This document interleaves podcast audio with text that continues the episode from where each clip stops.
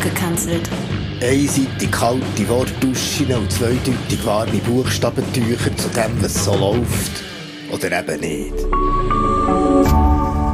RefLab.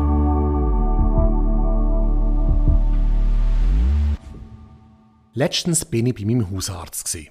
Ich verrate nicht, wie er heisst. Schließlich gibt es so etwas wie ein Arztgeheimnis. Aber auf jeden Fall habe ich den Pulli und das T-Shirt abziehen und gerade hinstehen. Mein Arzt hat mich gemustert und gesagt, Herr Ziegler, Sie haben eine schlechte Haltung. Muss ich zum Physio? habe ich gefragt. Und habe schon Angst gehabt, dass ich die nächste Zeit mit Strecken und Dehnen und Beugen wieder verbringe. Ich meine nicht Ihre Körperhaltung, hat der Arzt gemeint. Sie haben politisch eine schlechte Haltung. Sie machen ja das Poetry Slam, aber äußern sich fast nie über gesellschaftliche Themen, sondern machen das Kalb und sich zum Aff. Vom Hausarzt bin ich heim, gesund, aber kränkt. Hat er recht gehabt? Habe ich weniger zu sagen als in der Pantomime? Habe ich keine kritische politische Agenda? Bin ich bloß ein grosser Meinungsloser? Die Welt geht munter unter und der Kilian haut sich vornehm draus? Es stimmt schon.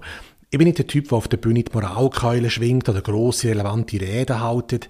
Ich versuche es ihnen mit kleinen Spitzen, dezenten Seitenhieb oder raffinierten Anspielungen zwischen den Zielen. Aber vielleicht ist es wirklich zu wenig. Vielleicht sollte ich ganz ohne Physiotherapie mein Rückgrat durchstrecken, mit der Devise weniger Unterhaltung und mehr Haltung. Kein Halt machen vor schwierigen Themen und für etwas einstehen. Und ich meine nicht einstehen in die Schlange an der Kasse vom Apple Store fürs neue iPhone. Nein, ich meine Position zu beziehen. Das ist doch das, was ein Künstler sein sollte. Einer, der selbstbewusst und bestimmt zu seinem Standpunkt steht. Der überzeugt überzeugt redet. Mit einem funktionierenden moralischen Kompass oder immerhin einem einsatzfähigen Navi. Einer, es ernst meint. Ein Leiden lindernder Leader. Ein Lösungen suchendes Vorbild, wo die Kids zu einem aufschauen. Also buchstäblich von ihren Handys zu ihm aufschauen und sagen, so möchte ich auch mal werden. Einer mit einer Schwäche für Schwache, der das Herz am rechten Fleck hat. Äh, gut, alles andere müssen wir operieren. Einer, der Probleme adressiert, anstatt nur zur Kenntnis nimmt. Einer, dem sein Aktionismus mehr ist als bloß ein pseudotyper Instagram-Post, mehr als ein kritischer Tweet oder provozierender Hashtag. Ja, ein Künstler sollte einer sein, der die Kunst in die Gunst vom Guten stellt. Der die Welt zum Besser verändern und verkündet, I have a dream.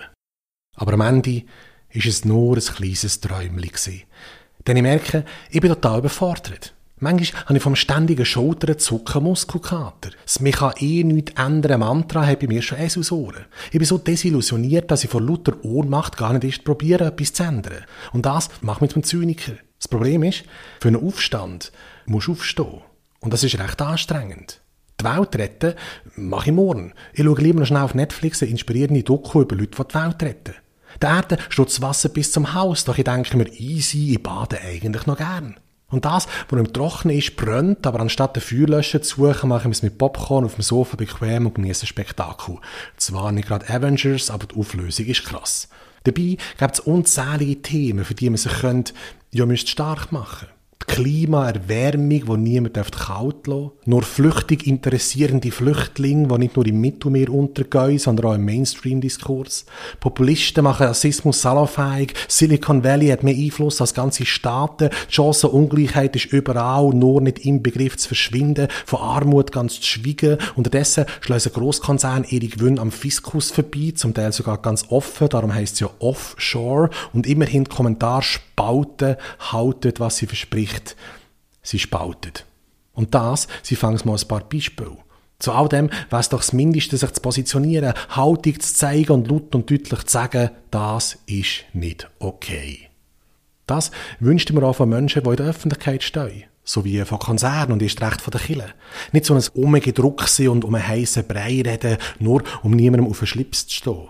Einfach mal ein dezidiertes, wir verurteilen das. Punkt.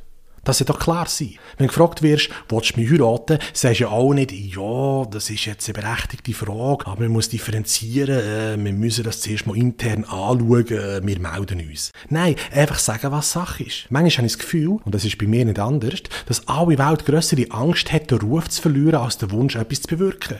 Und wenn doch etwas gemacht oder gesagt wird, dann ist es oft ein scheinheiliges Feigenblatt. Zum Beispiel McDonalds, was sich ein grünes Logo für die Umwelt gegeben hat, aber gleichzeitig Massentierhaltung betreibt. Ja, bravo, das ist wie wenn der Charles Manson neben seinem Hakenkreuz auf der Stirn eine Friedenstube tätowiert.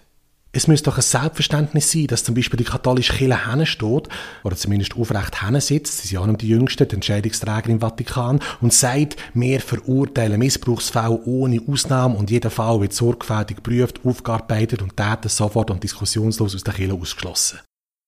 Ich weiss, was jetzt gewisse Werte einwenden.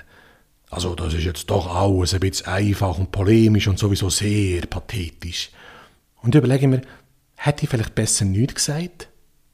Aber genau das ist das Problem. Vor lauter Angst, Angriffsfläche zu bieten, tue ich lieber schweigen. Mein Hausarzt hat recht gehabt. Ich sollte nicht den Doktor machen, sondern das Mu auf. Das sagt übrigens auch mein Zahnarzt.